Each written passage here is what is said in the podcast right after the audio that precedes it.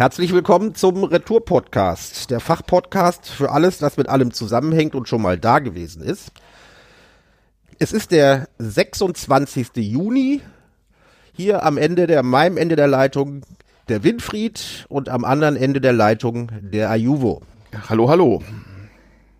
Die Sendung wird aufgenommen am Vormittag des Samstags, also am 25. Mhm. Wir stehen unter extremem Termindruck. Ja, in der Tat. In unsere, der Tat. unsere Zivis, Schrägstrich Buffdis, haben uns heute früh besonders gut gewaschen ja. und uns unsere Konfirmationsanzüge angezogen. Das knallt, sage ich dir. Ja, ja, und wir, denn wir haben heute mit der äh, Prominenz zu tun. Allerdings heute am späten Mittag müssen wir mit die Bundespräsident lecker essen gehen. Ja. Und danach haben wir noch einen Videocall mit seiner Heiligkeit Papst Franziskus mhm. und dem Präsidenten der Vereinigten Staaten Joe Biden. Mhm. Deshalb haben wir bestenfalls anderthalb Stunden Zeit für diese Aufnahme. Ja, ja. Den Hintergrund den hinter, ja, diese gesellschaftlichen Verpflichtungen machen einen fertig. Ja, und die Technik. Aber zwei alte weiße Männer müssen halt mhm. anderen weißen Männern die Welt erklären. Ja. Und ja, wie alles ja. mit allem zusammenhängt. Mhm. Äh, wir beginnen ganz mhm. normal mit äh, einem kurzen Ukraine-Update und dafür ja. ist traditionell der Ayuvo zuständig. Deshalb bitte ich, ja. erfülle deine Pflicht. Ja, ja, ja, ja. Also es raucht weiterhin ganz erheblich im Osten des Landes. Äh, militärisch gibt es da äh, ein, ein, hartes Ringen. Ähm, wie das ausgeht, welche Bedeutung das hat, wird sich noch rausstellen. Es gibt interessante, ja, in Anführungsstrichen buchstäblich Nebenkriegsschauplätze. Ähm, äh, Litauen hat sicherlich nicht ohne Absprache mit den Verbündeten ähm, Sanktionen in, äh, in Kraft gesetzt, die den Transit zwischen Russland und seiner Exklave Kaliningrad, ehemals Königsberg, regulieren.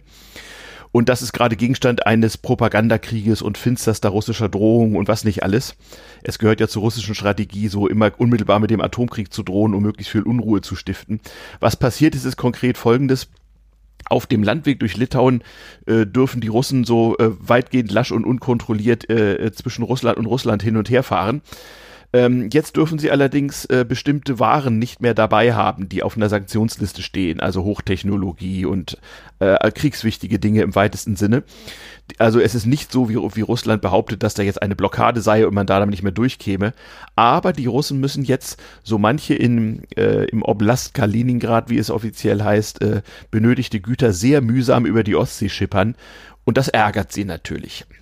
Und das kleine Litauen ist da ziemlich unerschrocken. Man würde denken, dass die sich vielleicht äh, einschüchtern lassen, tun sie aber nicht. Die, ich habe mal mittels Googles Übersetzer so die litauische Tagespresse darauf befragt. Der Tenor in allen Blättern ist eigentlich der, die Russen greifen uns doch sowieso sofort an, wenn wir keine starken Verbündeten mehr haben. Das ist jetzt auch völlig egal, ob wir hier die Sanktionen durchsetzen oder nicht. Wir sind doch sowieso dran. Also ein ziemlicher Fatalismus. Da sieht man aber auch, äh, welches Mindset in Osteuropa bezüglich russischer Bedrohung so herrscht. Und auch, dass übrigens aufgrund dieser äh, das ist ein bisschen anders. Nicht in Deutschland können die Russen mit Angsterzeugung ihren Interessen dienen. Wenn Osteuropa Angst hat, dann werden sie umso renitenter sozusagen. Das ist also auch noch sehr interessant. Ja, also die baltischen Staaten sind nicht ohne Grund auf Krawall gebürstet. Genau. Es ist eine ganz andere Reaktion. Nicht hier in Deutschland, äh, wenn, wenn, wenn Russland droht und dreut, dann gibt es viele Deutsche, die sagen, ach, wir wollen doch lieber Frieden und so. Und im Osten wissen sie genau, ja, wir sind dran. Und jetzt äh, ist nichts mehr mit Frieden hier. Also wir werden sehen, was passiert. Es gibt interessante, auch, auch psychologisch wichtige äh, Aktionen äh, in der Ukraine und auch vor allem in der auslandsukrainischen Community jagt eine Online-Versteigerung die andere. Die Ukrainer versteigern alles Mögliche zugunsten der Kriegskasse. So auch äh, ein ukrainischer Journalist, der neulich den äh, oder 2021 den Nobelpreis gekriegt hat, äh, Dimitri Muratov, hat für 103,5 Millionen US-Dollar, knapp 100 Millionen Euro seine Nobelpreismedaille, also die Goldmedaille, die man dazu kriegt, die übrigens aus echtem Gold tatsächlich ist und auch massiv. Ähm, die hat er versteigert äh, zugunsten der ukrainischen Kriegskasse. Das machen im Moment recht viele Leute. Das fing ja an damit, dass man, wir berichteten hier vor zwei Wochen irgendwie Bayraktar-Drohnen irgendwie äh, gecrowdfundet hat und so geht das hier immer weiter. Ansonsten ja, technische Neuigkeit, es kommen tatsächlich schwere Waffen auch mal aus Deutschland an, hat die Ukraine auch brav bestätigt. Und äh, wie soll ich sagen, der Tonfall der Ukraine gegenüber Deutschland in der Öffentlichkeit ist plötzlich sehr viel besser. Ich glaube ja nach wie vor, dass vieles von diesen Streitigkeiten und Tätigkeiten des ukrainischen Botschafters auch ganz gut geskriptet sind und wahrscheinlich auch äh, zum Teil abgesprochen. Angekommen sind auch die sogenannten Mehrfachraketenwerfer Mars und HIMARS, das sind ähnliche Systeme aus USA und Europa, unter anderem Deutschland. Ähm, das äh, hat nichts mit der guten alten Stalin-Orgel zu tun, sondern das ist Technologie, die so zwischen 70, 80 äh, und Spezialmunition bis zu 300 Kilometer weit reicht. Damit kann man halt gezielt äh, Artillerie ausschalten und das ist das, was die Ukrainer jetzt dringend brauchen. Mal sehen, ob die ganze Ausbildung etwas genützt hat. Ja, das war im Hoppla-Hopp-Schnelldurchgang mein Ukraine-Update. Ähm, hast du noch was? Ja, ich gehe davon aus, dass im Gegensatz zur, äh, zur äh, französischen und amerikanischen Artillerie, die äh, geliefert wurde und dann auch von der Ukraine brav, äh, von, mhm. von der Ukraine in sozialen Medien, in Filmen ja. äh, gezeigt wurde, dass sie im Einsatz seien. Ich gehe davon aus, dass das mit der Panzerhaubitze äh, 2000, die ja in riesiger Stückzahl von Deutschland geliefert wurden, mhm. dass das nicht passieren wird. Ich vermute stark, dass äh, eine der Auflagen war, dass sich die Ukraine nicht mit dem Einsatz brüsten wird, weil äh, man die Russen nicht unnötig provoziert. Naja, das ist allerdings, ähm, das ist allerdings ein bisschen wohlfeil. Also erstens, das ist nicht nur, nicht nur Deutschland, sondern auch die Niederlande, die geliefert haben. Ähm, ich glaube sogar mehr als ja. wir. Und zum, und zum anderen wette ich, dass, dass bereits jetzt in den einschlägig zuständigen Büros in St. Petersburg Leute dabei sind, äh, Panzerhaubitzen 2000 in schöne ukrainische Landschaft zu montieren, die ein sehr, sehr deutlich sichtbares eisernes Kreuz drauf haben. Die Russen wären ja dumm, wenn sie das nicht täten. Also das werden wir in den nächsten Tagen bestimmt auf Social Media sehen. Äh, denn also äh, der Teil der Kriegführung funktioniert in Russland im Gegensatz zur sonstigen Armee ja nun wirklich sehr gut. Entschuldigung. Ja. Naja. Wir kommen, wir mhm. kommen dann äh, nach diesem ausführlichen Ukraine-Update, mhm. kommen wir äh, zum Highlight der Woche. Ja. Für uns zumindest, das ist der äh, Gassparplan, wie wir es mal nennen wollen, unseres äh, Wirtschaftsministers Habeck. Genau, Alarmstufe 2. Mhm. Alarmstufe 2. Was bedeutet Alarmstufe 2? Ja, dass äh, nach dem äh, geltenden Energiesicherungsgesetz oder wie es heißt, jetzt tatsächlich eine Knappheit an, an Energie droht. Ähm, und, und damit also Markteingriffe äh, nötig werden könnten. Äh, die nächste Stufe ist dann drei, das sind dann staatliche Eingriffe in den Energiemarkt. Richtig. Dazu muss man aber sagen, dass die Stufe 2 mhm. noch nicht komplett gezündet ist. Mhm. Denn äh, es ist in Stufe 2 bereits möglich, dass äh, Energieversorger erhöhte Preise fürs Gas auf dem Weltmarkt, äh, dass die unmittelbar dann auch an die äh, Abnehmer Schrägstrich Verbraucher weitergeleitet werden können. Mhm. Das ist noch nicht gezündet. Es wurde nur äh, an die Wand gemalt, dass das passieren könnte. Das kann auch relativ schnell passieren, denn das muss äh, die Bundesregierung nur per Verordnung veranlassen. Mhm. Das heißt für äh, die Industrie und vor allen Dingen auch für die privaten Gaskunden, die es in Deutschland zuhauf gibt, mhm. dass die Versorger ihre Verträge kurzfristig kündigen können und sagen, ihr müsst mehr zahlen, tut uns leid. Ja, genau. Also das hat schon recht konkrete Auswirkungen. Ähm, und da können wir uns sicherlich auf das eine oder andere gefasst machen. Ich habe mir auch vorgenommen, irgendwie in, den nächsten, in der nächsten Zeit mal bei meinem Gasversorger anzurufen. Äh, ich habe nicht den üblichen Lokalen in Berlin, sondern einen auswärtigen, aber einen großen, seriösen. Und nicht einen, der jetzt schon kürzlich mal vorsorglich in die Insolvenz gegangen ist, worauf die Leute bereits jetzt Wahnsinnspreise zahlen.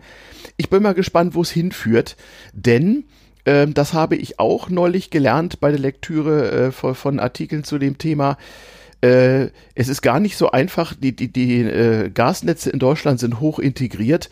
Es ist für den Staat gar nicht so einfach, sozusagen mit Gewalt durchzusetzen, dass Leute weniger Gas verbrauchen. Also da, wo zum Beispiel Fernwärme ist, da kannst du das machen. Da kannst du einfach die Temperatur senken und Gas sparen und die Leute haben es halt kälter in der Wohnung. Aber Leute etwa wie meine Wenigkeit, äh, die, die wie viele in Berlin, aber auch viele Leute auf dem Lande mit einer eigenen Gastherme heizen, die kannst du im Grunde genommen äh, äh, die kannst du im Grunde genommen, wenn du nicht wirklich äh, stundenweise Gassperren einführst, nur über den Preis zum Gassparen bekommen.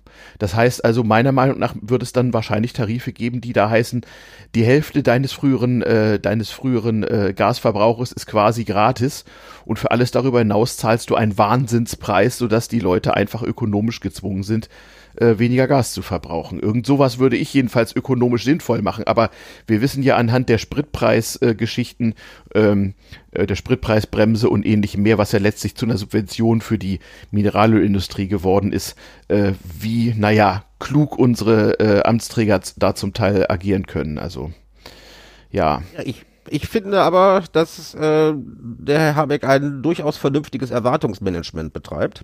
Das macht er, das hat Herr Lindner auch probiert. Also äh, der, der Fuck-up mit dem äh, mit der Spritpreisbremse ist, ist ja äh, Lindners Problem. Irgendjemand schrob vollkommen zutreffend, wenn wenn Lindner Habecks, Job, äh, Habecks Job hätte, dann säßen wir schon im Dunkeln. Ähm, da gibt es schon erhebliche Qualitätsunterschiede in der Regierung gerade, ja, das kann man wohl sagen. Wir hatten das äh, Stichwort Energiesicherungsgesetz. Mhm.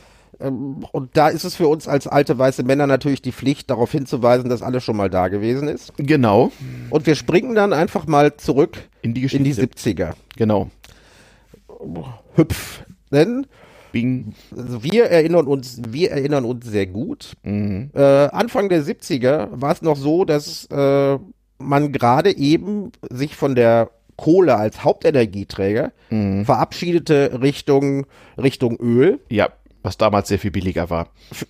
Äh, meine Familie gehörte zu denen, die Anfang der 70er, die Anfang der 70er äh, ein eigenes Häuschen bezogen haben, mhm. das extra für uns gebaut worden war. Mit Ölheizung. Und unter Nachbarn, unter Nachbarn äh, war es Folklore, dass man sich gegenseitig ganz stolz die neuen Ölheizungen zeigte. Mhm weil die ja so weil viel bequemer ja, waren als mit Kohle heizen. Weil das so viel bequemer war, als mit Kohle zu heizen. Mhm. Bequem, im, äh, bequem in dem Sinne, weniger sichtbarer Dreck, man musste keine Asche rausführen. Außerdem war Erdöl, Erdöl verdammt billig. Ja, in der Tat. Und äh, man lebte aber noch in so einer zweigeteilten Welt. Wenn wir zu unseren ja. äh, Großeltern fuhren, mhm. da wurde noch ganz brav alles mit äh, Kohle geheizt, Kohle geheizt mhm. äh, was, was nur auch kein Wunder war. Meine, meine Großeltern lebten im Ruhrgebiet. Genau. Mein Großvater war Bergmann gewesen und hatte äh, über eine tolle Deputatkohle sowieso. Genau. Immer für lau. Äh, ja immer für lau dabei, weil die Ruhrkohle kam einmal pro Jahr mit einem großen Laster und, und lieferte anständig, mhm. lieferte anständig Steinkohlebriketts, Eierkohlen mhm. und manchmal sogar Anthrazit. Richtig. Damit kriegte man, damit, damit kriegte man einen Kachelofen zur, zur Explosion, deshalb hat man es damit ja. nicht benutzt. Richtig. Äh, und das war, das war alles das war alles noch parallel, aber Erdöl entwickelte sich als der Energieträger. Mhm. Und äh, komische Parallele zu heute und konnte bereits mhm. als Waffe eingesetzt werden. Mhm. Und die mhm. Preise für Erdöl stiegen, äh, stiegen immer wieder gerne, mhm. wenn es kriegerische Auseinandersetzungen gab. Genau. Das erste Mal, dass es so einen ganz kleinen Ölpreisschock gab, war die äh, Suez-Krise mhm. im Jahr 1956. Da mhm. äh, stiegen die Energiepreise schon mal äh, deutlich an. Das kam bei uns in Deutschland nicht so sehr an. In der Schweiz gab es dann schon äh, gab es dann schon Einschränkungen wegen der hohen mhm. Energiepreise. Aber richtig ankam, äh, äh, kam die Nummer bei uns an im Jahr 1973, auch mhm. wieder. Mhm. Schöne Parallelen zu heute, infolge mhm. einer, infolge einer kriegerischen Auseinandersetzung. Mhm. Genau. Denn im Oktober 1973 hatte, äh, äh, war der Yom Kippur-Krieg, mhm. den die Israelis führen mussten. Mhm. Und äh, es gab ein großes Ölkartell, mhm. bestehend aus Nachbarschafts, äh, äh, Schnurrbartträgern mit Hang zum Nachbarschaftsstreit, mhm. also den arabischen Nationen. Mhm. Die mit der Gesamtsituation sehr unzufrieden waren. Schon länger. Sie hatten ja auch ein paar Jahre zuvor den Sechstagekrieg verloren und Richtig. generell und so. Da, mhm. da beschloss die äh, 1960 bereits gegründete Organisation mhm. äh, Erdöl, Erdöl fordernder Länder, kurz Mit OPEC. Sitz in Wien, genau. Ja, und da gibt's noch einen Unterarm, nämlich die, äh, der Club der arabischen äh, mhm. ölfördernden Staaten. Und mhm. die hatten beschlossen, so Leute, mhm. jetzt wollen wir euch mal zeigen, mhm. äh, dass euer Verhalten gegenüber Israel vollkommen falsch ist. Mhm. Wir wollen mal dafür sorgen, dass die Ölpreise richtig steigen. Mhm. Das war, konnten sie zum Beispiel auch dadurch machen, dass sie, das war nichts anderes als ein Kartell, das ist immer noch, dass sie äh, die Fördermenge drosselten und deshalb Mhm. der Preis auf dem Weltmarkt Stark anstieg. anstieg. Genau. Und weitere Parallele, weitere Parallele zu heute. Mhm. Äh, die Leute, die Wirtschaft und auch zunehmend die Privatverbraucher waren drastisch abhängig von einem Energieträger, nämlich Mhm. Erdöl. Genau. Deshalb konnte man diesen auch nutzen äh, zu erpresserischen Zwecken. Genau. Also im Prinzip eine ähnliche Situation wie heute beim Gas. Ähm, Alles schon mal da gewesen. Alles schon mal da gewesen. Auch damals übrigens Renaissance von Kohle, dass man noch so lange die westdeutsche Steinkohle hoch subventioniert hat. Man hätte also jeden westdeutschen Bergmann in den 80er Jahren mit 100.000 Mark im Jahr äh, ähm, auf Kurzarbeit null setzen verdon können. verdonnern können. Ja. Das wäre billiger gewesen. Ja, genau. Aber man hat eben äh, tatsächlich noch lange, lange Zeit an der Kohle festgehalten. Also das, was wir jetzt mit der, mit der Braunkohle sehen, das war damals mit der Steinkohle so, die hat dann doch länger gelebt als gedacht, weil man so ein Knappheitserlebnis hatte. Übrigens zum Thema Ölpreissteigerung und so weiter, das war auf einem ganz anderen Niveau als heute. Die Volkswirtschaften haben sich relativ schnell angepasst, aber man musste, wie du so schön schon gesagt hast, Erwartungsmanagement betreiben. Es könnte ja wirklich knapp werden. Benzin war nämlich zu, zu der Zeit noch im Grunde äh, psychologisch auf demselben Preis wie seit dem Zweiten Weltkrieg. Also schon in den 30er Jahren kostete Reichsautobahnbenzin 50 Pfennig und das war so ein magischer Preis. Auch Anfang der 70er Jahre kostete Benzin immer noch 50 Pfennig. Natürlich hatten sich Einkommen verändert, aber mein, mein sehr betagter Vater, der immer noch Auto fährt, äh, äh, also mittlerweile seit ungefähr 60 Jahren Auto fährt, ähm, der sagte mir, dass in seiner Autofahrerkarriere Benzin eigentlich immer billiger geworden sei. Also 50 Im Pfennig Vergleich zum Einkommen, ja. ja, äh, zum allgemeinen Einkommen und auch zu seinem persönlichen. Also wenn er, wenn er in den, äh, in den 60er Jahren sein VW Käfer vollgetankt hat mit 20 Litern und dafür 10 D-Mark bezahlt hat, dann war das ein nennenswerter Geldbetrag. Ja, also das war eben nicht, weil er verdiente irgendwie unter 1000 netto. Ja, ähm, das war also durchaus ein nennenswerter Geldbetrag. Ähm, und dass der Benzinpreis dann plötzlich äh, äh, drohte, den magischen Preis von einer Mark zu erreichen, einige Jahre später, das war also wochenlang äh, auf und ab gegen äh, Verhandlungsgegenstand der Boulevardpresse. Nicht? Also es ist viel Psychologie und da kann man wieder sehen, genau wie heute, so musste damals auch die Regierung Erwartungsmanagement betreiben. Ja, und äh, das Erwartungsmanagement zum, zu- zum Erwartungsmanagement gehörte Mhm. zum Beispiel Ja. die Verabschiedung des, hallo, schon mal da gewesen, Energiesicherungsgesetzes Mhm. vom 9. November 73. Mhm. Und äh, wichtiger Bestandteil dieses äh, Gesetzes war die Einführung von vier autofreien Sonntagen Mhm. ab dem 25. November Ja. 1973. Ich habe mich noch Ja, Ja. von wegen Erinnerung. Du sag mal, äh, von wegen Erinnern, äh, als ich äh, als ich das las. Also ich hätte schwören können, dass die autofreien Sonntage nicht im November, Dezember gewesen sind, sondern irgendwann im Sommer. Ich erinnere mich noch an die Fahrradtouren auf der Autobahn. Ja, ich glaube, also das, äh, das hat mich erstaunt. Ich habe so ein paar Mal recherchiert. Äh, Ja. Ich habe nur, ich, ich habe nur November gefunden. Also, aber äh, mal, ich, also Da war, da, da war ich sehr erstaunt. Vielleicht, Ja. vielleicht können unsere Hörer eine bessere Recherche Ja. hinlegen. ja, Aber Also- mal unabhängig, Ja. Mhm. mal unabhängig vom, mal unabhängig vom, äh, vom Datum. Diese vier autofreien Sonntage kamen. mhm, ja, Äh, und da erinnere ich mich halt tatsächlich dran, äh, dass äh, wir mit dem Fahrrad über die Autobahn gefahren Genau, sind. das machten Es gab alle. Leute, die fuhren mit Kutschen über die Autobahn oder machten riesige, Ja. machten riesige äh, na, Ja, so riesige halt. Wanderungen auf der Mhm. Autobahn Ja, und, und, und.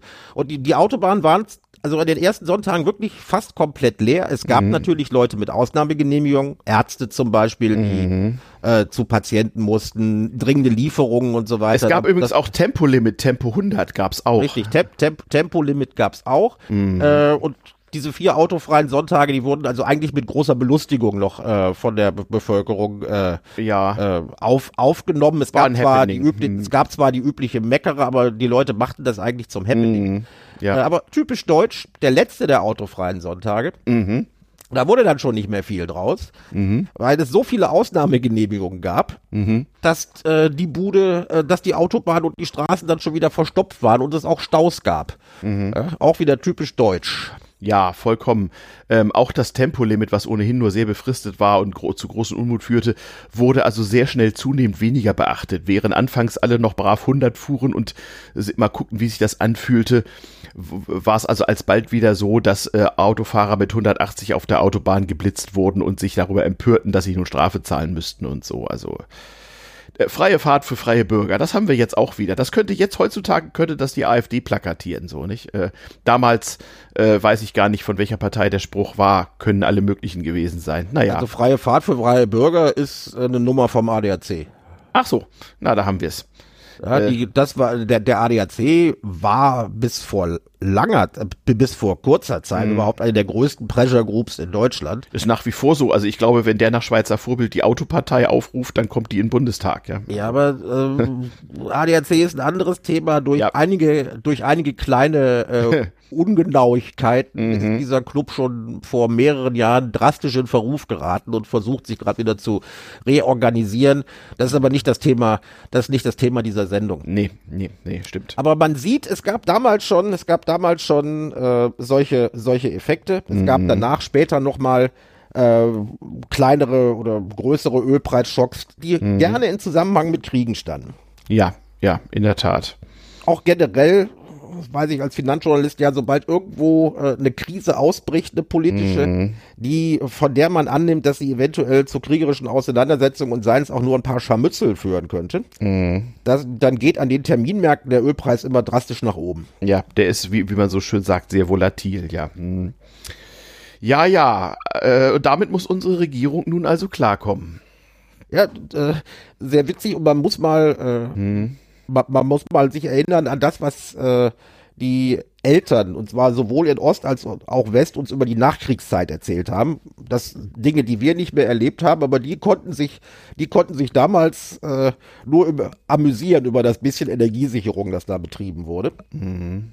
Weil äh, sie es in ihrer Kindheit noch erlebt hatten, dass sie äh, zum Beispiel beim Gang äh, zur Schule dazu gezwungen waren, beziehungsweise aufgefordert, mhm. äh, ein Brikett mitzubringen, mhm. damit man den Klassenraum beheizen konnte. Mhm. Und regelmäßige, regelmäßige Strom- und äh, Gassperren, mhm. das dann nur unmittelbar nach dem Krieg, äh, mhm. an das waren die gewöhnt und hatten damals ihre, ihren Tagesablauf so getimt, mhm. dass äh, sie auf jeden Fall zu Hause waren und kochten, wenn dann mal für zwei Stunden Gas da war. Ja, also, ja, ja. Das war äh, das wäre natürlich schon in den 70ern undenkbar gewesen, aber es gab noch mhm. genug Leute, die sich an sowas erinnern konnten und ja. die Sache dann äh, und die Sache dann äh, viel ruhiger hingenommen haben.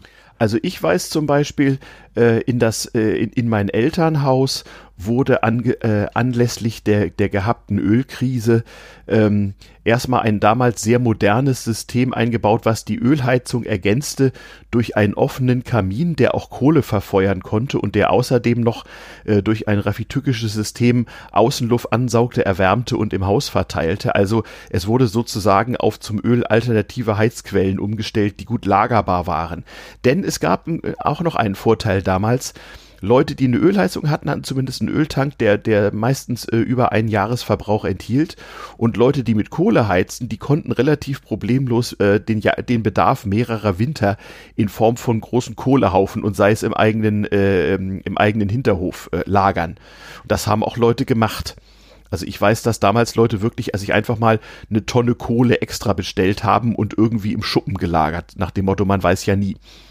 Also ich, ich persönlich mhm. habe noch Ende der 90er Jahre mhm. in der schönen Karl-Marx-Straße in Neukölln gewohnt. Ja. Und meine Wohnung war nur mit Kohle beheizbar. Ja, das, äh, das kenne ich wohl auch noch. Also äh, das ist ja. Ich hatte noch den guten alten Kachelofen ja. im äh, Ja, ja, das hatten ja in Berlin viele Leute deswegen länger als in anderen Großstädten, weil es insbesondere in Westberlin nicht erlaubt war, die, die, die Kohleheizung abzuschaffen, eben aus Blockadeschutzgründen. Kohle konnte man lagern. Die Westberliner durften sich also oft keine Öl- und Gasheizung einbauen, sondern mussten weiter mit Kohle heizen. Ja. Ich erinnere mich noch, ich erzählte mhm. ja, man hat sich damals äh, so ein, ein, wichtiges Ritual war, mhm. äh, den Nachbarn und bekannten Freunden die, die Ölheizungen vorzuführen.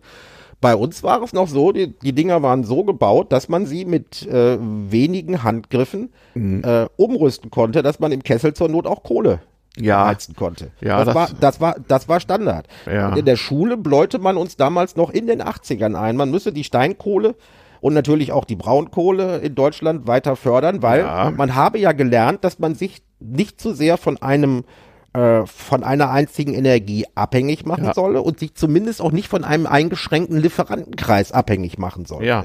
Also man da muss war man ein bisschen pfiffiger. Man muss ja dazu sagen, die ganze Technologie von, von Photovoltaik und thermischen Solarzellen und oder gar Windenergie stand ja einfach nicht zur Verfügung.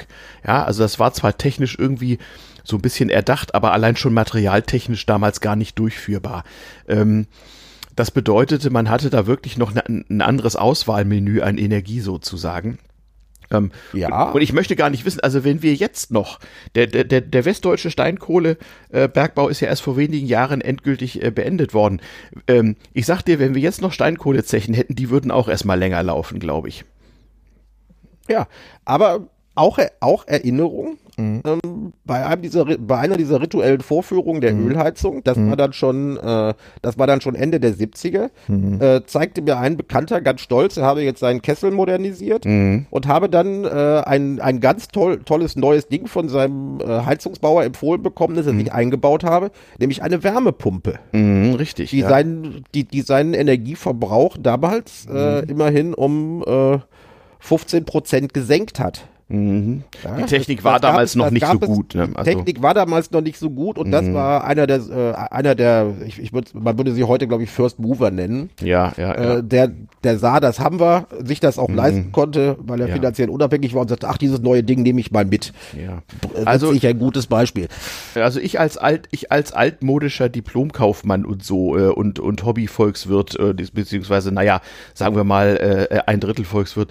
Ich sage, ich finde natürlich auch also man sieht an der, an der an der völlig missglückten Spritpreisbremse, wie man es nicht machen soll. Man kann aber auch An Anreize äh, richtig setzen. Ich habe eben ein Beispiel genannt. Ich würde die Leute zum Gassparen animieren, indem ich ihnen äh, den halben Durchschnittsverbrauch quasi zum Nulltarif gebe und den Rest exorbitant teuer mache. Äh, dann hatten die Leute nämlich wesentlich besser in der Hand, äh, selber ihre eigenen äh, Kosten zu managen.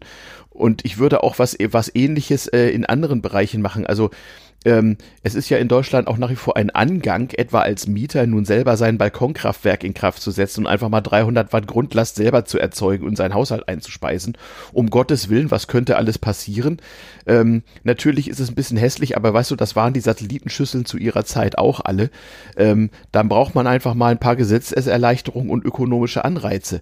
Mit anderen Worten, ähm, böse gesagt, ich weiß, dafür werde ich immer geschlagen, aber seit Jahren erzähle ich jedem, der es nicht wissen will, dass Strom in Deutschland im Verhältnis zu den heutigen Einkommen im Grunde viel zu billig ist. Er war mal viel teurer schon, viel, viel teurer im Verhältnis zu den Einkommen.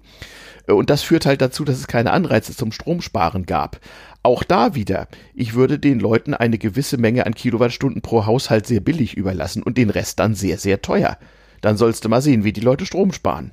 Also, ähm, ich erwähnte gerade, ich erwähnte es gerade eben schon, ich halte es für alternativlos.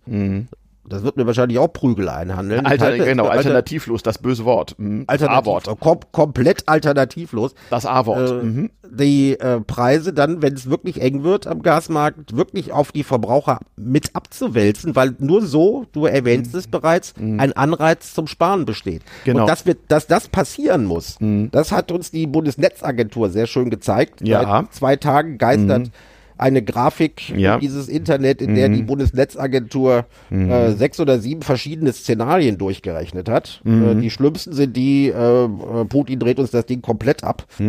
Und äh, aber auch bei ähm, Maßnahmen mit geringer Einsparung äh, führte das zu einer Grafik, die sich im Grunde genommen selbst zerstört hat, weil sehr unübersichtlich. Ja. Aber alle die Kurven, die äh, verschiedenfarbig je nach Szenario da gemalt waren, die landeten irgendwann bei null, was die, äh, was den Füllungsgrad der Gasspeicher angeht. Und die Null kam in den meisten Fällen während der Heizperiode äh, zustande. Das ist Teil des Erwartungsmanagements, dass man den Leuten zeigt, Leute, die Sache ist ernst und die, wie sagte die äh, Dame, die äh, das Wort alternativlos erfunden hatte, bitte nehmen Sie sie auch ernst. Ja, ja.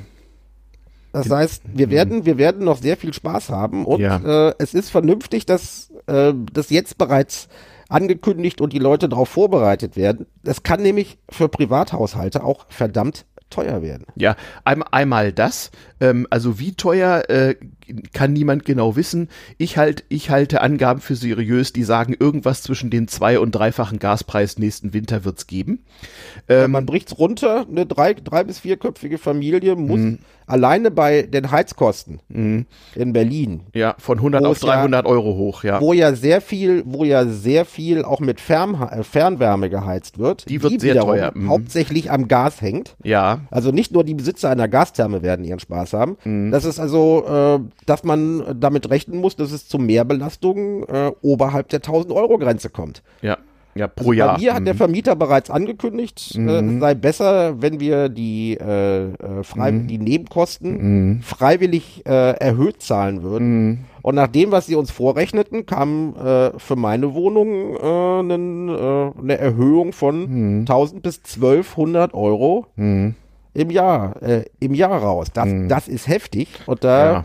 das wird, das wird noch, das wird noch viel Ärger geben. Naja, klar. Nach weil man, einer aktuellen Umfrage mhm. sind die mhm. äh, sind ist, sind fast 90 Prozent der Deutschen bereit, diesen Preis zu bezahlen, ja. damit Putin nicht gewinnt. Ja. Aber sobald es richtig ernst wird mhm. und äh, bei, bei der Fernwärme zum Beispiel die mhm. Temperatur gedrosselt werden kann, mhm oder man richtig viel bezahlen muss, mhm. dann bin ich mal gespannt, mhm. ob diese, ob diese Stimmung, ob diese Stimmung einen anhält. Und ich kenne einen, das ist der böse Onkel Wladimir aus mhm. Moskau. Mhm. Der setzt genau mit seiner, äh, mit seiner Drohung oder der Durchführung dieser Drohung, den Gashahn abzudrehen, setzt mhm. genau darauf, dass es in der deutschen äh, Gesellschaft dann zu einer Spaltung kommt und zu Unruhen und zu Ärger. Natürlich, das, das will er schüren.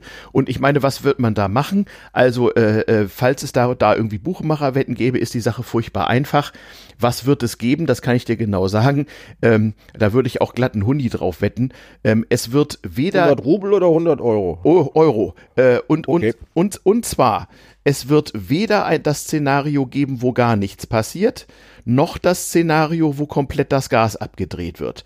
Sondern was passieren wird, ist, dass von Woche zu Woche, von 14 Tagen zu 14 Tagen es ein kalkuliertes Hü und Hot gibt. Mal, mal gibt's Gas, mal gibt's kein, um die Erregung äh, die Aufregung äh, und die Verärgerung am Kochen zu halten. Also, was wird passieren? Wir werden weiterhin Gas aus Russland kriegen, den ganzen Winter durch, aber immer, es wird immer mal so aussehen, als könnte es knapp werden. Und so wird dafür gesorgt werden, dass das Zeug teuer wird. Richtig. Und es wird auch dafür gesorgt werden, äh, äh, äh, dass, dass das äh, den bösen TM, den Kriegstreibern und ohnehin in die Schuhe geschoben wird. Bereits steht dafür bereits jetzt ja die AfD und Konsorten. Haben wir ja schon gesehen. Äh, nach dem Motto, das ist alles Habecks Krieg und äh, äh, ähnliche Sprüche. Ähm, das Interessante dabei ist ja auch, dass die Bundesregierung dann auch mal gezwungen sein wird, sich mit der Privatökonomie deutscher Haushalte ein bisschen näher zu beschäftigen. Ähm, wenn du sagst, die meisten Deutschen seien bereit, diesen Preis zu bezahlen, damit Putin nicht gewinnt, das ist völlig richtig. Das fällt allerdings denen mindestens drei Vierteln der Gesellschaft leicht, die, die substituieren können, wie der Volkswirt sagt. Das heißt, die in der Lage sind, die, mehr, die Mehrausgaben für Energie durch Minderausgaben zum Beispiel für Urlaub oder sowas äh, äh, zu kompensieren.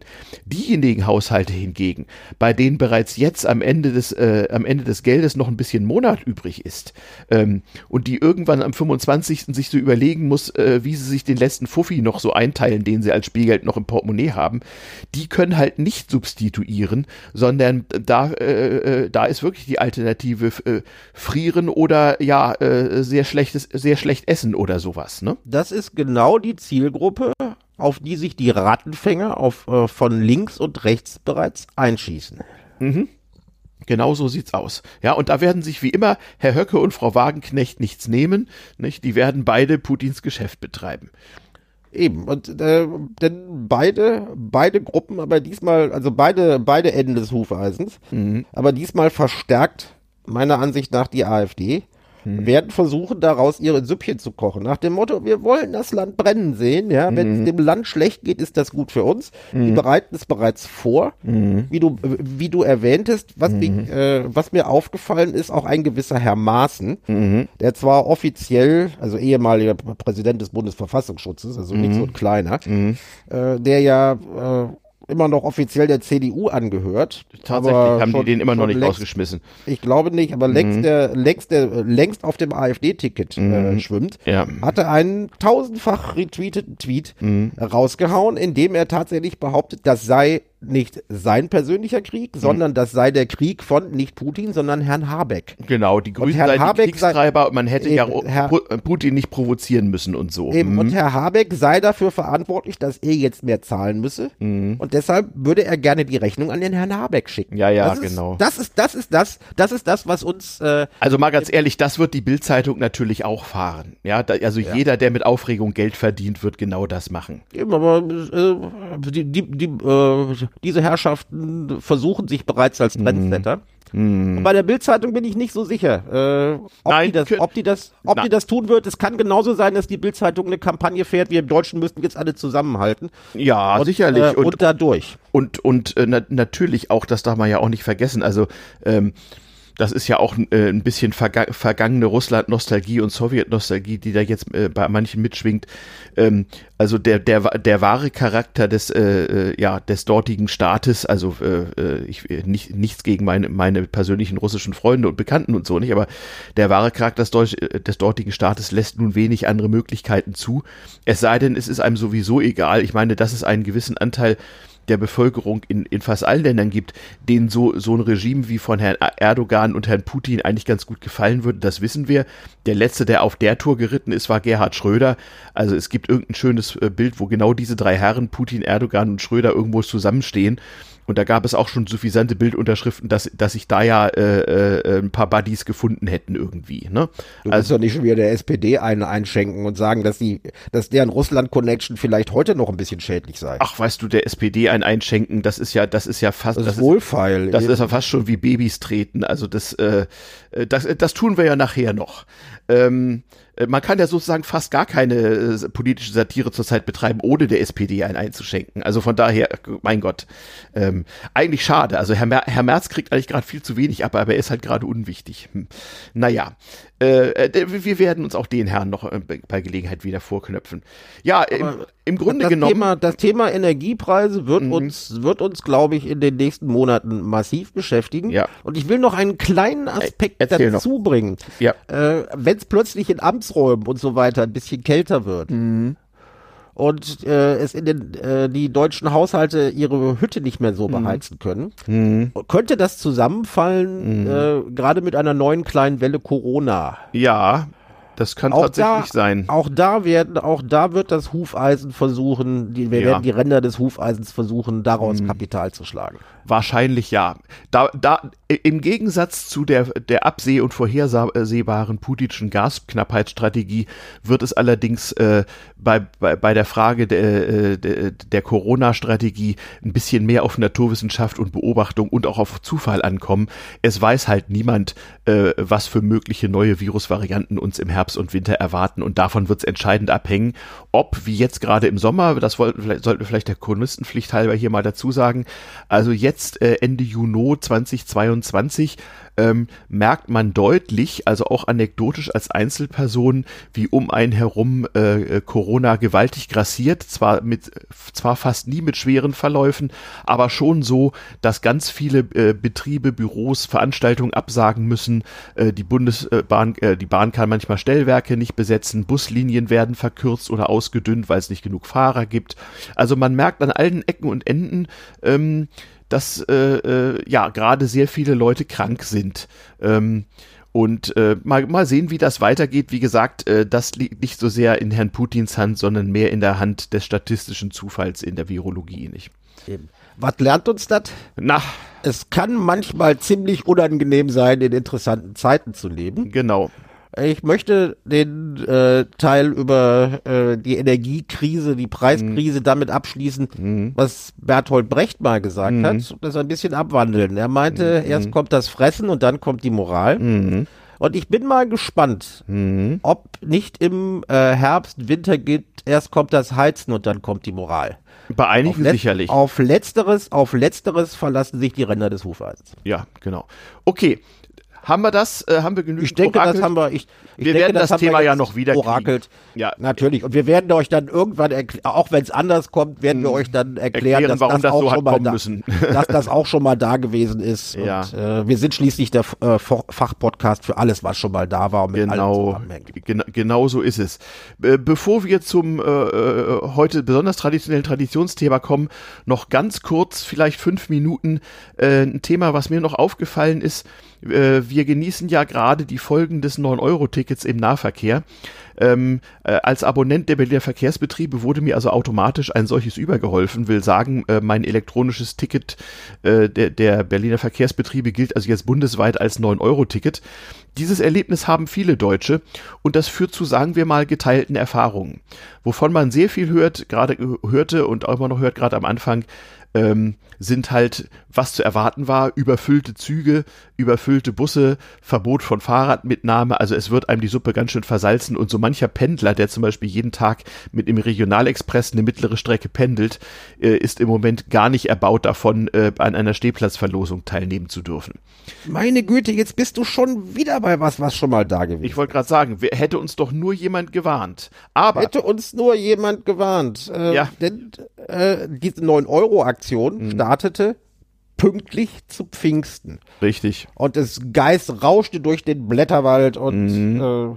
äh, im Fernsehen der Bericht, ja, das 9-Euro-Ticket sei jetzt ja schon, äh, sei mhm. jetzt ja schon fast gescheitert, es sei mhm. ja so mhm. übervoll an Pfingsten ja. gewesen, Bahnchaos zu Pfingsten, ja, das ja. sei alles nur das 9-Euro-Ticket schuld. Mhm bis irgendwann der Tagesspiegel sich mal den Spaß gemacht mhm. hat, die Schlagzeilen der letzten Jahre zum Thema Pfingsten herauszuholen. Und siehe da, das gab's schon mal. Also dieses Badchaos wird jedes Mal zu Pfingsten angesagt. Mhm. Und obwohl die Leute wissen, dass es zu Pfingsten dann, weil ja im Grunde genommen ist das so die erste Zeit, wo man ziemlich sicher sein ja. kann, dass es draußen schön warm ist und ja.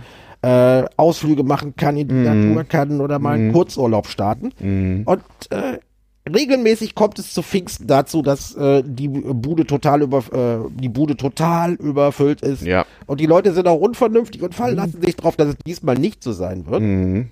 Und wir hatten im Grunde genommen äh, diesmal zum Start des äh, 9-Euro-Tickets nichts anderes. Ja. Ähm, es gibt aber auch, jetzt langsam kommen sie auch ein bisschen in den Medien zum Tragen, es gibt auch positive Berichte von Leuten, die tatsächlich zum ersten Mal seit langer Zeit mal wieder Bahn fahren und wenn es nicht gerade eine überfüllte Ostseestrecke ist oder sowas, dabei auch ein bisschen Spaß haben und auch von Leuten, die tatsächlich mal weit entfernt wohnende Freunde und Bekannte besuchen, obwohl die Reise irgendwie sechs oder sieben Stunden dauern mit zweimal Umsteigen im Regionalexpress. kostet ja nichts. Weil es endlich mal nichts kostet. Also gerade die Einkommensgruppe, über die wir eben schon sprachen, die Leute, bei denen am 25. Äh, am Ende des Geldes noch Monat über ist, die freuen sich im Moment tatsächlich weil für die es einen Unterschied macht, ob sie für das Bahnticket durch, durch quer durch Deutschland hin und zurück einen Hundi bezahlen müssen oder eben gar nichts extra, weil es in ihrem Pendlerticket mit drin ist. Eben, und dafür nehmen sie in Kauf, auf Züge angewiesen zu sein, die äh, die mögliche Reisedauer deutlich verlängern, weil sie halt keine Fernzüge nehmen dürfen, die schneller sind. Richtig, richtig. Also, Außerdem, hm. Außerdem mir ist aufgefallen, äh, auch bei diesen, äh, auch bei der Überfüllung der Züge, was so die äh, Reise an die Ostsee anging, von Berlin aus, äh, das hatte durchaus auch wieder Happening-Charakter. Viele Leute wussten, sie äh, gehen in überfüllte Züge und haben sich einen Spaß rausgemacht, an mhm. diesem Event teilzunehmen. Soll man nicht glauben, mhm. ist aber so. Mhm. Ja, das mhm. ist ähnliches, ähnlicher Happening-Charakter wie äh, die autofreien Sonntage 73. Mhm. Ja, ein bisschen. Wie gesagt, das, das kann schon mal zu erheblichen Verdruss führen, dieses Happening. Ähm, äh, aber es führt im Grunde genommen Mängel, Missstände und so weiter äh, äh vor Augen, die auch so deutlich bestehen. Ähm, was das eigentliche Thema ist, es gibt jetzt eine Diskussion darüber, ob man möglicherweise äh, äh, dieses billige universelle Nahverkehrsticket, was ja, was ich selber gemerkt habe, auch, auch sehr bequem ist, wenn man mal in einer anderen Stadt ist und man sich nicht mit diesen völlig byzantinischen Tarifsystemen anderer, anderer Fürstentümer im ÖPNV du beschäftigen Wabe, muss. Du, du, meinst, du musst nicht wie das Bienchen von Wabe zu Wabe fliegen. Ja, sowas. Ich, ich war neulich, ich war neulich mal, äh, mal kurz in Hamburg und ich fand es sehr angenehm zu wissen, dass in Zweifel ja meine Berliner, äh, meine Berliner Abo-Nahverkehrskarte auch im Hamburger Verkehrsverbund gilt und ich mich nicht um das Thema Fahrkarte kümmern muss. Das fand ich plötzlich sehr, sehr, sehr kommod Und so gibt es also Vorschläge, ob man nicht, nicht gerade für 9 Euro, aber vielleicht für 29 Euro oder so oder nach österreichischem Vorbild für 1 Euro am Tag, also 365 im Jahr, nicht tatsächlich ein solches universelles Nahverkehrsticket für jeden Bundesbürger äh, vorhalten sollte. Das würde allerdings bedeuten, dass äh, ähnlich wie im Energiebereich ähm, die Investitionen in äh, äh ja, neue, neue Produktionsmittel äh, ganz erheblich sein müssten. Also wenn tatsächlich alle Bundesbürger dauerhaft für wenig Geld äh, bundesweit den öffentlichen Nahverkehr nutzen können sollten, na du liebe Güte, also da müssten die Kapazitäten aber gewaltig steigen. Wie sagt der Berliner Handwerksmeister, wenn er sich irgendeinen Schaden angeguckt hat? Hm, det wird teuer. Ja, ohne, nee, aber das geht noch. Weißt du, was das Schlimmste ist, wenn, wenn, wenn äh, Handwerker guckt, wenn die erste Bemerkung folgende ist, das habe ich ja noch nie gesehen das wird richtig teuer. Ja, heißt genau, dann, dann braucht er den Rest gar nicht mehr dazu sagen. Also das, das reicht dann. Mhm. Ich meine, im, äh, im großstädtischen Bereich, mhm. wir beide, die wir in Berlin wohnen, mhm. wohnen da, was das angeht, auf einer Insel der Seligen. Ja, wir haben weil da der öffentliche Nahverkehr ja. wirklich gut organisiert ist. Ja. Von Aber, wegen in Berlin funktioniert nicht, stimmt nicht. Ne? Nee, also das, das funktioniert. Und da ich ja nun auch lang genug in London äh, ja. habe, wo der, wo der Public Transport also auch sehr, sehr, also wirklich sehr, sehr gut ausgebaut ist, da muss ich sagen, äh, in Berlin bin ich besser klargekommen und mhm. weniger Verspätung und mhm. weniger Ärger mhm. als äh, als in der Weltstadt London. Also so ja. schlecht so schlecht ist das ist das hier gar nicht. Auch mhm. im äh, auch im Bereich München, Frankfurt, mhm. Ruhrgebiet sowieso. Mhm. Da allerdings sehr teuer. Ja, äh, München ist der auch. Ja, ja. Ist der öffentliche Nahverkehr nicht schlecht, aber geh aufs platte Land. Mhm. Das, da ist das ein, da sind die einzigen Busverbindungen, die wirklich funktionieren, mhm. morgens und nachmittags die Schulbusse. Richtig. Weil die Blagen irgendwie zu den weiterführenden Schulen gekarrt werden mhm. müssen. Mhm. Aber du wirst, du, du willst keinem zumuten, keinem mhm. Erwachsenen zumuten, einmal äh, häufiger als einmal äh, Gast in einem Schulbus gewesen zu sein. Ja, äh, wenn es überhaupt erlaubt ist. Ja, ja. Wenn es überhaupt, das ist die Hölle. Ja. Äh, und ich, äh, ich freue mich natürlich schon äh, auf meinen Urlaub Ende August. Da gehe ich mhm. wie äh, wie alte weiße Männer das mhm. gerne tun, fahre ich in den Bayerischen Wald. Aha, Bayerisch-Kongo. Mhm. Bayerisch-Kongo, so mhm. richtig. Und zwar mhm. äh, nicht da, wo, nicht zum Arsch der Welt, aber da, wo, dahin, wo man ihn deutlich schon sehen kann. Mhm, ja, und ja. Äh, da ist das äh, öffentliche Nahverkehrssystem zwar schon im Fortschritt. Mhm. Aber wer da äh, größere, größere Strecken zurücklegen mhm. will, der muss sich darauf konzentrieren, dass der Bus manchmal nur mittwochs kommt. Ja. Ja. Oder es sich um sogenannte Rufbusse handelt, wo mhm. du also nicht spontan irgendwie mhm. einsteigen kannst, sondern du musst dann deine, Fahr mhm. äh, deine deine Fahrten sauber planen. Ja. Und ich hatte mich schon gefreut, ich hatte mich schon gefreut, ach Mensch, also da kann ich zumindest im August mhm. äh, das Ticket, das Ticket ja nutzen äh, und kann, die, äh, kann den öffentlichen Nahverkehr nutzen, aber mhm. da wurde mir eine Nase gedreht, äh, denn allein mhm. in der Kurtaxe mhm ist bereits ein äh, bayernweit äh, weites öffentliches Nahverkehrsticket enthalten. Das mhm. heißt, ich muss sowieso dafür blechen, aber mhm. das kostet mich eine, eine Euro 50 am Tag. ja. Äh, aber du hast ja schon da, also da Erfahrung. Kann man also denn als Tourist, ähm, äh, wenn man sich dort also per Bahn abkippen ließe, kann man denn als Tourist ein paar Wochen in so einer sehr ländlichen Gegend mit ÖPNV existieren oder ist man da ohne Auto angeschissen? Also äh, es geht ja ums Einkaufen. Ah, und das da geht dann mit dem Bus nicht. Hm da bist du äh, in vielen Orten nicht unbedingt angeschissen, weil es mhm. da auch, wenn es so ein kleines Dorf mit 200, 300 mhm. Einwohnern ist, mhm. da ist die äh, Infrastruktur noch so, dass da zumindest ein kleiner und meistens sind Edeka-Laden ist, mhm. ja, mhm. in dem, also in einem Wohnzimmer großen Bereich von mhm. Furz bis zum Feuerstein alles verkauft wird.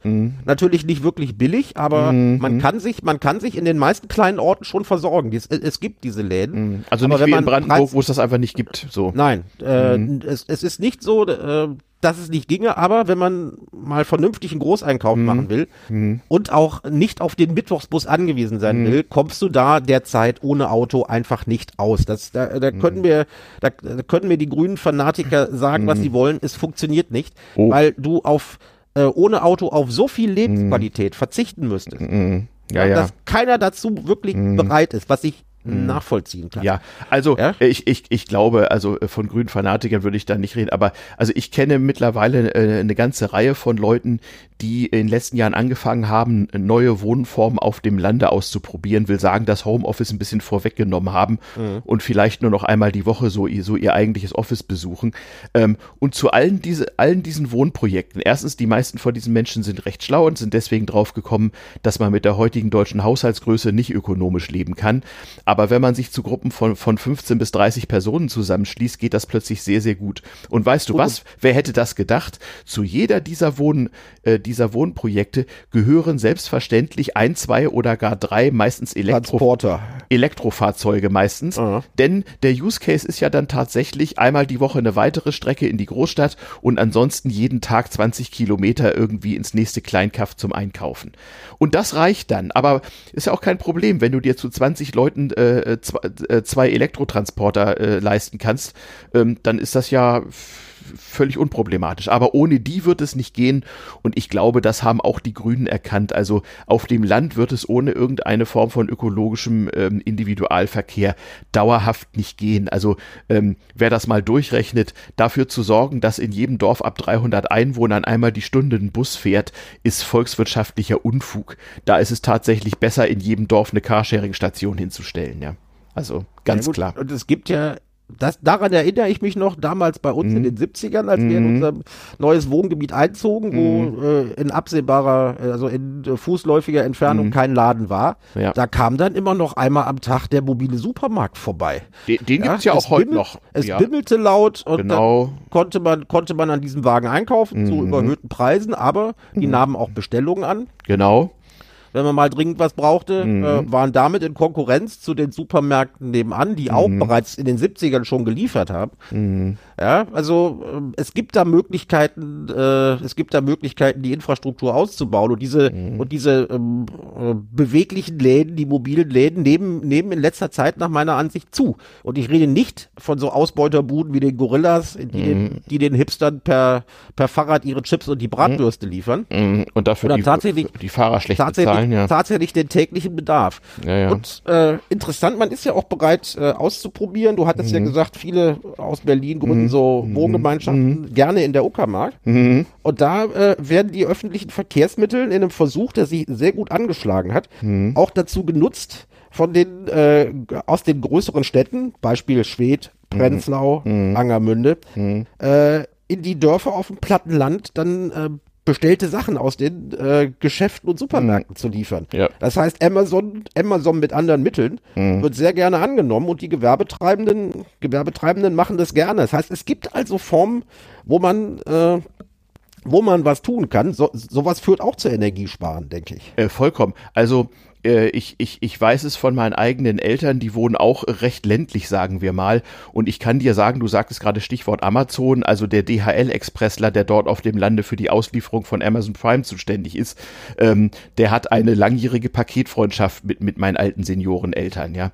Äh, das hat also in vielen Gegenden eingeschlagen wie eine Bombe, dass das ja Knorke ist und man sich ja auf, auf Mausklick jeden Scheiß nach Hause bestellen kann. Da mag man äh, aus ganz verschiedenen legitimen und weniger legitimen Gründen sich das Maul drüber zerreißen. Aber für alte Menschen auf dem Lande ist das zum Teil die Rettung, so sie denn dieses Internet bedienen können. Das ich, nur nochmal als ich, Anmerkung. Eben. Ich als Großstädter bin mhm. aber äh, nach wie vor, mhm. vielleicht eben alter weißer Mann, mhm. bin immer noch äh, Amazon-Boykotteur.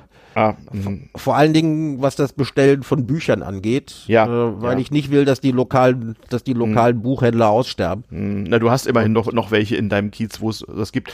Also bei mir oh. in der Umgebung, also ich weiß genau eine traditionelle Buchhandlung, die ich auch manchmal dadurch unterstütze, dass ich mir kurz ausdrücke, was für, was für Bücher ich gern hätte und die einfach dort bestelle. Kostet ja überall das gleiche, Buchpreisbindung. Ähm, aber äh, also wenn ich mir dieses 70er Jahre Museum von Buchhandlung und seine Besitzer so ansehe, dann bin ich leider der festen Überzeugung, in einigen Jahren wird es die auch nicht mehr geben. Und wir reden hier von einem Berliner Stadtbezirk mit äh, deutlich sechsstelliger Einwohnerzahl. Ne? Naja. So, so ist es. So, kommen wir mal zum Traditionsthema, auf das ich mich heute ganz besonders freue. Äh, Ding Dong, wir kommen. Ding Dong, Notizen aus der Provinz. Provinz, genau. Die Pro mit der Provinz ist natürlich wie immer Berlin gemeint und ihr habt es im Intro schon gemerkt. Was ist denn vorgefallen? Äh, Ja, also äh, wir, wir nehmen ja am Samstagvormittag auf hm, und am gestrigen Freitag hm, äh, hat die regierende Bürgermeisterin von Berlin, Frau Ex-Doktor Giffey, hm, äh, einen schönen PR-Termin vorbereitet. Sie wollte nämlich einen äh, äh, Videocall mit äh, dem äh, Bürgermeister von Kiew, den wir alle als Boxer kennen. Ich nenne ihn einfach mal Herr Klitschko. Dok führen. Bitteschön, Dr. Vitali Klitschko. Ach ja, Doktor, Doktor Klitschko, ja. Genau, Also ja. Frau, Gegen- im- im- Frau nicht Doktor Giffey wollte mit Herrn Doktor Klitschko sprechen. Genau. Und das wurde auch groß an, das wurde auch im Terminkalender angekündigt Mhm. schon. Äh, man kann sich ja mit Herrn Klitschko mittlerweile schmücken, wenn man mit ihm einen, äh, einen Call macht. Und äh, das war wohl auch, der, der war wohl auch für längere Zeit angedacht. Äh, es gibt nur ein Problem.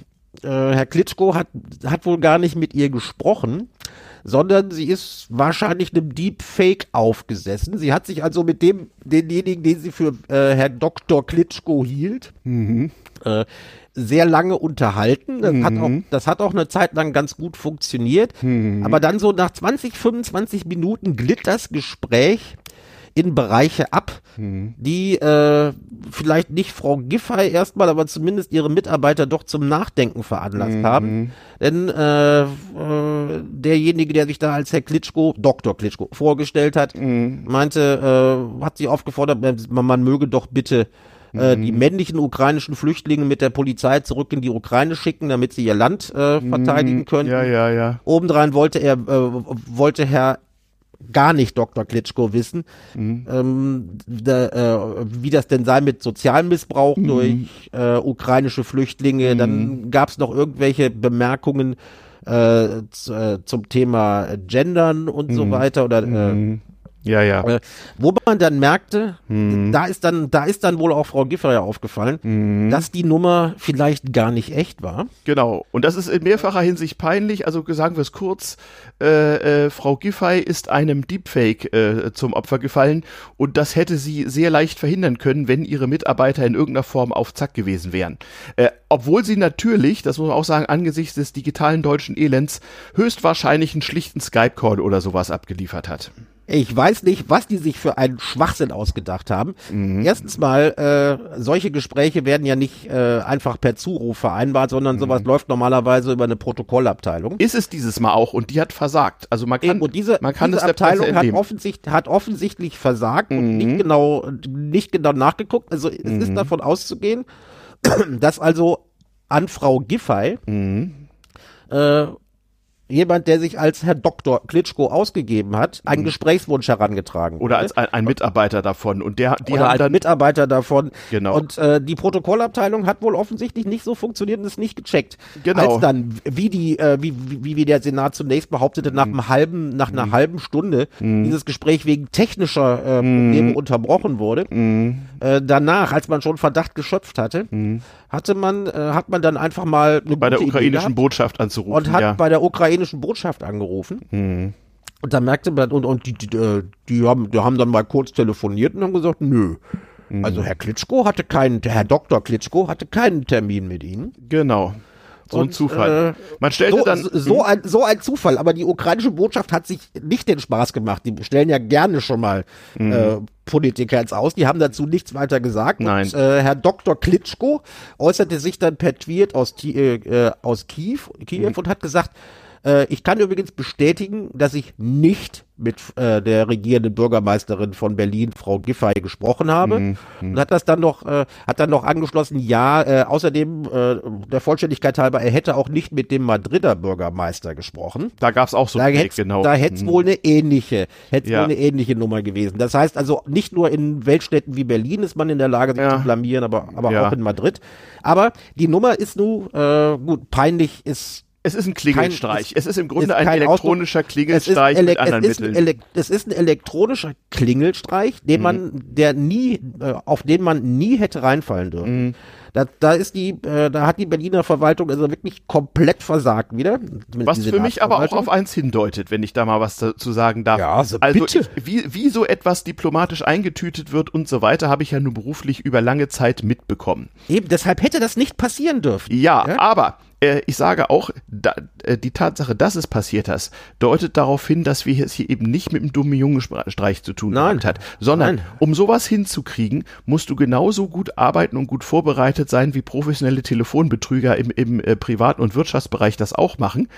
Ähm, oder mindestens so gut wie wir damals, die unseren ungeliebten Lehrern äh, per, per Telefon irgendwelche unliebsamen Dinge nach Hause bestellt haben. Ähm, Ach, das haben wir doch nicht gemacht. Also wirklich. na, mal, kannst du sowas das war, das war das, das war ja das Mindeste, was, äh, Das war Standard, ja, ja. wa- was genau. sie sich verdient hatten. Aber äh, du musst Leute haben, die sehr gut vorher recherchieren, die, die vielleicht auch am Mail mitgelesen haben von einschlägig mit sowas befassten Mitarbeitern, die, die den ganz bestimmten Jargon drauf haben, der Verwaltungsleute glauben lässt, sie hätten es mit Profis auf der anderen Seite zu tun. Also du willst doch wohl nicht etwa andeuten, dass da eventuell ein Geheimdienst mitgespielt haben könnte. Äh, mu muss eigentlich, oder zumindest jemand, der, der im Hacking nicht so ganz schlecht ist. Was Oder du, jemand, der jemand, der Geheimdienst nahesteht. genau. Was ich würde du, jetzt mal vermuten, dass Ja. du den ukrainischen Geheimdienst nicht in Verdacht. Nein. Ähm, was du machen musst, ist, du, du brauchst Telefonmitschnitte, du brauchst einfach äh, Voice Samples, wie das so schön heißt, damit du vielleicht auch den Mitarbeitern bekannte Menschen am Telefon sehr gut imitieren kannst. Du musst Telefonnummern und E-Mail-Adressen spoofen können, leichteste aller Übungen. Und du musst äh, äh, in, in der Lage sein, wie gesagt, schriftlich einen Duktus drauf zu haben, der die Mitarbeiter äh, zu keiner Sekunde daran zweifeln lässt, dass sie es mit den Leuten in Kiew zu tun haben, mit denen sie es womöglich schon mal zu tun gehabt haben. Eben. Und Ja. du musst wirklich professionelle und nicht billige Software haben, um Richtig. dann, äh, um dann so den Eindruck zu erzeugen, dass der, dass das Bild, das Frau Doktor, Ja. äh, Frau, äh, Frau Giffey äh, Ja, ja. per Video gegenüber sitzt, Ja. dass es tatsächlich das. Bild Also ich des darf dir, äh, ich Kiewer darf, Bürgermeisters ja, ich ist. darf dir versichern, das ist das geringste Problem. Noch vor, noch vor 15, 20 Jahren hätte man da aufwendige Maskenbildner beschäftigen müssen. Mittlerweile genügt da wirklich äh, handelsübliche Software, um dafür zu sorgen, dass jemand, der so ähnlich aussieht wie Dr. Klitschko, in der Skype-Kopie wirklich aussieht wie Dr. Klitschko. Du musst nichts weiter machen als Videos von Klitsch, von dem echten Klitschko, äh, mit Videos von dem, von dem falschen Klitschko zu mergen, so lange bis deine Billig-KI in der Lage ist, ganz einfach einen Skype-Call zu machen, der immer alles aussehen lässt wie den echten Klitschko. Überhaupt kein Problem. Dasselbe gut. gilt für Stimmen übrigens. Eben, aber beim Einstielen dieses Telefonates, Genau. äh, Da muss, brauchst du Insiderwissen. da muss so richtig was schiefgegangen Ja, sein, aber auch, ich- auf, auch auf Berliner Seite. Na sicher. Normalerweise geht, meldet sich nämlich die Protokollabteilung auf jeden Fall und manch, meistens sogar über das Außenministerium. Bei der dann nochmal äh, bei der Botschaft und fragt, ist das alles richtig und so und Mhm. äh, das war nicht. Und äh, was besonders bewegend ist, dass äh, viele Berliner kommentieren das ja suffisant, Mhm. äh, dass ausgerechnet Frau Giffey, die sich mit Bescheißen eigentlich wirklich auskennen müsste, Ja. aber auf Doktorarbeit, Klammer zu, Ja. dass die auf sowas reingefallen ist. Also eine gehörige Portion Schadenfreude ist dabei. Ja, naja, die Schadenfreude hat ja auch noch einen anderen äh, Hintergrund. Äh, un unsere liebe Bürgermeisterin ist gerade nun wirklich in allen Ecken nicht sehr äh, beliebt und wie gesagt, äh, wie ich vorhin schon sagte, beim anderen Thema, man kann da im Moment fast äh, gar nichts zur äh, Berliner Politik kommentieren, ohne der SPD einen einzuschenken.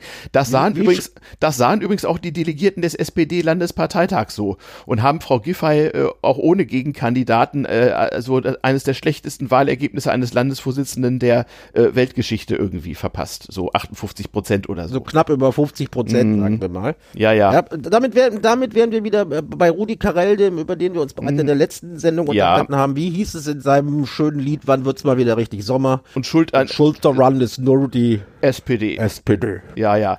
Äh, Womit wir, wo wir gerade bei Holländern sind. ja, Also wir wollen ja, wir wollen ja zeigen, dass alles schon mal da gewesen ist.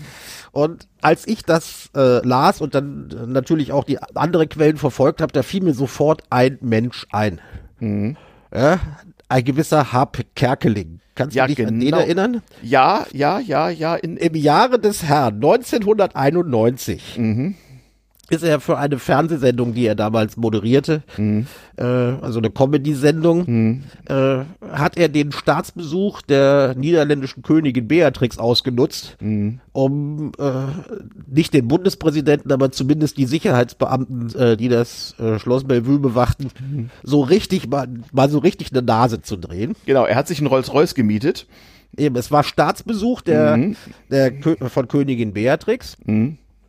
Und äh, am Mittag war die halt eingeladen zum Bundespräsidenten mhm. für, ein kleines, für, für einen kleinen Imbiss und den mhm. Smalltalk, den der, mhm. den der Staatsoberhaupt so machen muss, wenn ein mhm. anderes Staatsoberhaupt kommt. Mhm. Beide ja nicht viel zu sagen, aber enorm mhm. wichtig.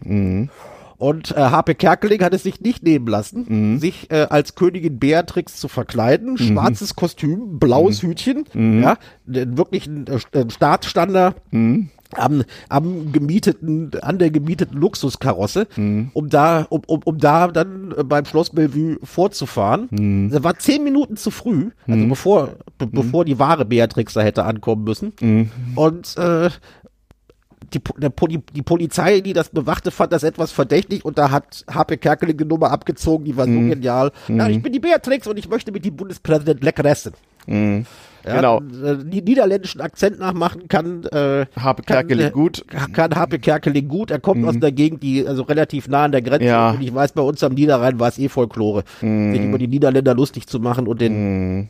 und den äh, äh, Akzent nachzuahmen. Mhm. Ja, und das Ding, das, das, Ding war ein richtiger Kracher. Es war eine harmlose Aktion. Mhm. Mhm. Bundespräsident Richard von Weizsäcker äh, gab einige Zeit danach äh, danach kund, dass er diese äh, dass er diese Aktion durchaus amüsant fand. Mhm. Und es haben sich nicht alle blamiert dabei, mhm. weil die Polizei hat schon gemerkt, mhm. äh, dass das Ding nicht stimmte und hat mhm. dann äh, und merkte wohl auch, dass gefilmt wurde und hat äh, Herrn Karkeling dann sehr freundlich äh, mhm. vom Gelände geschafft. Mhm. Es wurde versucht zu skandalisieren, dass er da überhaupt hatte vorfahren können. Kann man mhm. drüber reden, aber das war eine harmlose Aktion und äh, war so im war so in der Tradition von, wie du schon sagtest, von Telefonstreichen mm. und kleinen Verarschen. Mm. Ja, äh, deshalb meine Erwähnung, dass wir heute noch lecker essen gehen müssen. Ja, genau. Ja, ja. Also es, äh, sowas gibt's häufiger. Es gab ja, äh, das ist vor allen Dingen im Radio beliebt. Mm. Boomt, also ich weiß nicht, ob es jetzt noch so boomt, mm. aber bis weit, bis weit nach 2000 mm äh, haben vor allen Dingen Privatradiosender sich immer einen Spaß draus gemacht, irgendeinen Stimmimitator ja. dann loszulassen, genau. auf Prominente genau. ihnen völlig schwachsinnige Fragen zu stellen. Genau, also ich weiß, äh, äh so, so irgendwelche äh, niedersächsischen äh, äh, Billo-Krawall-Sender haben dann so Helmut Kohl-Stimmen-Imitatoren auf die Bevölkerung losgelassen und Helmut Kohl hat dann also bei Privatleuten angerufen und sich nach irgendwas erkundigt, nicht? Eben, also für mhm. Telefonstreiche besonders berüchtigt war äh, äh, Radio PSR in Sachsen, die hatten, ja. die hatten eine eigene Kunstfigur, den Opa Unger, mhm. der so wirklich für jeden Schwachsinn bei Leuten angerufen hat, meistens mhm. bei Firmen und sie nach Strich und Faden veralbert hat. Mhm. Ja, zum Beispiel einmal hat er sich als CIA-Beamter ausgegeben mhm. und beim sächsischen Landtag angerufen. nee, nee, beim sächsischen Landkreis angerufen. Mhm. Die hatten nämlich einen äh, alten äh, Aussichtsturm gesprengt. Mhm. Und er rief dann beim Landrat an und sagte, er sei der äh, Koordinator der amerikanischen Geheimdienste und wie es, wie es ihnen denn einfallen könnte, äh, diesen Aussichtsturm zu sprengen. Das hätte mit ihnen abgesprochen werden müssen, weil mhm. äh, auf diesem, äh, auf diesem äh, Turm hätten sie ihr Richtmikrofon für den sächsischen Landtag platziert, um das mhm. da abzuhören. Mhm. Und das, das Gespräch ging über ewig. Mhm. Und irgendwann fiel, irgendwann hat er es selber aufgelöst. Aber mhm. die, die armen Beamten im, äh, im Landratsamt, die waren ganz durcheinander und wollten mhm. sich doch bloß nicht mit dem großen Verbündeten Amerika Ja, aber wie, aber wie gesagt, es war harmlos. Sch ja, äh, Schul Schulhofniveau. Ich weiß, also an meiner, an meiner Schule war es üblich, immer wenn ein neuer Jahrgang Fünftklässler, damals begann das Gymnasium in der fünften Klasse, äh, in die Schule kam, dann haben so die mittelalten Schüler, so die sieb, acht und acht und neunklässler, äh, sich einen Spaß draus gemacht, die, die armen kleinen elf, zwölfjährigen irgendwie äh, äh, zu belegen, vor wegen, ah, Kleiner, sag mal, zeig mir mal deine grüne Karte. Wer, wie grüne? Was, du hast keine grüne Karte? So nach dem Motto, jetzt darf, jetzt muss ich dich leider vorsorglich erschießen, so ungefähr. Ähm, also, äh, dieses Niveau hat das so ungefähr, nicht? Äh, zeigen Sie, zeigen Sie mir mal Ihren Passierschein A38, äh, oder aber, äh, Im Haus das Verrückte macht, ja. Genau, oder, oder, oder aber, äh, äh, ja, was weiß ich was, zeigen Sie mir mal Ihre Lebensberechtigungskarte, nicht? Äh, genau. Also, recht, recht typisch irgendwie. Eben. Für unsere landespolitische Beschimpfung über Hessen, die ja irgendwann kommen wird, Ach, richtig, werden wir uns, ja. werden wir uns einen, werden wir uns einen solchen Fall nochmal aufheben, äh, weil wir da ja gerne an Politiker und Politikerinnen äh, Ja. erinnern, die zu Recht in Vergessenheit geraten Ja, sind. genau. Äh, da gibt es in Hessen Tele- einige. Eben, äh, bei einem solchen Telef äh, im Zusammenhang mit einem solchen Telefonstreich fällt Mhm. mir der Name Andrea Ypsilanti ein, Ja, die gerne mal hessische Ministerpräsidentin werden wollte und nachdem, Ja. die, Nummer, nachdem die Nummer geschasst ist, Opfer eines solchen Radiotelefonstreichs wurde, Mhm. bei der sich jemand bei ihr an, äh, bei der jemand bei ihr anrief, ein Stimmenimitator und sich als der damalige SPD-Vorsitzende ausgab Mhm. und sie dann verhörte, was denn in ihrem Drecksbundesland so los sei ja. und sich dann verste äh, versteigen musste in Beschimpfungen diverser Parteigliederungen äh, und so, also sich nach Strich und Faden zu blamieren. Das, danach hat ihre politische Karriere einige Zeit pausiert. Und so richtig nach oben kam sie nie wieder, aber das heben wir uns, heben wir uns für äh, eine der landespolitischen Beschimpfungen auf. Ja, also die Ähm. hessische Landespolitik bietet tatsächlich einen bunten Blumenstrauß menschlicher Schwächen. Wir hatten ja sowas schon mal in Schleswig-Holstein. Ich würde mal sagen, nach Hedwig Holzbein kann man dann an Platz zwei durch, es durchaus mal mit der hessischen Landespolitik versuchen, würde ich mal Richtig. meinen. Ich möchte aber gern noch mal auf diese Deepfake-Nummer zurückkommen. Mhm. Ähm, man könnte jetzt meinen, oh, jetzt, jetzt schlägt es auch dann äh, auf die Kriegsführung mit anderen Mitteln durch. Mhm. Das ist aber nicht korrekt. Also mit Deepfakes wird äh, gerade in Amerika schon seit geraumer Zeit gearbeitet, weil man die Mhm. sehr schnell in sozialen Medien platzieren kann. Ich will mal zwei Beispiele nennen. Mhm. Das zeigt, dass diese Nummer gefährlicher ist als die Schadenfreude, die wir jetzt mit Frau Giffey verbinden, äh, Mhm. Das eventuell anzeigt.